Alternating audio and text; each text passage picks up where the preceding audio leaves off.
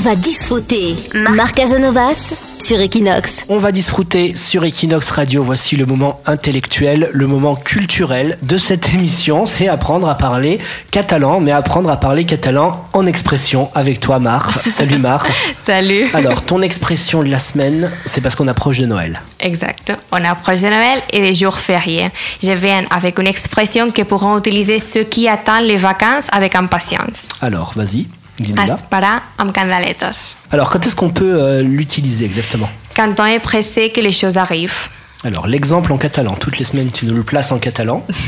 On peut l'utiliser, per exemple, a la Maria li queden pocs dies per fer els 65 anys i espera amb candeletes al moment de la jubilació. Maria, il lui reste peu de jours avant d'avoir 65 ans et elle espère avec Candaletas le moment de sa retraite.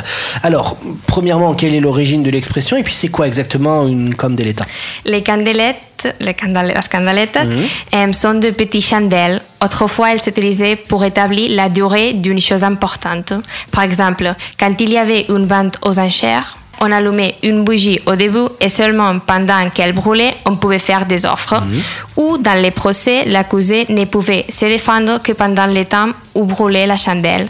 Une fois celle-ci terminée, les juges devaient prononcer une sentence. C'est pour ça qu'on associe la chandelle avec l'impatience quand on attend une grande nouvelle. Toi, par exemple, t'attends avec impatience de parler en français sur Equinox toutes les semaines. Exactement. Dans, ton- dans ta rubrique.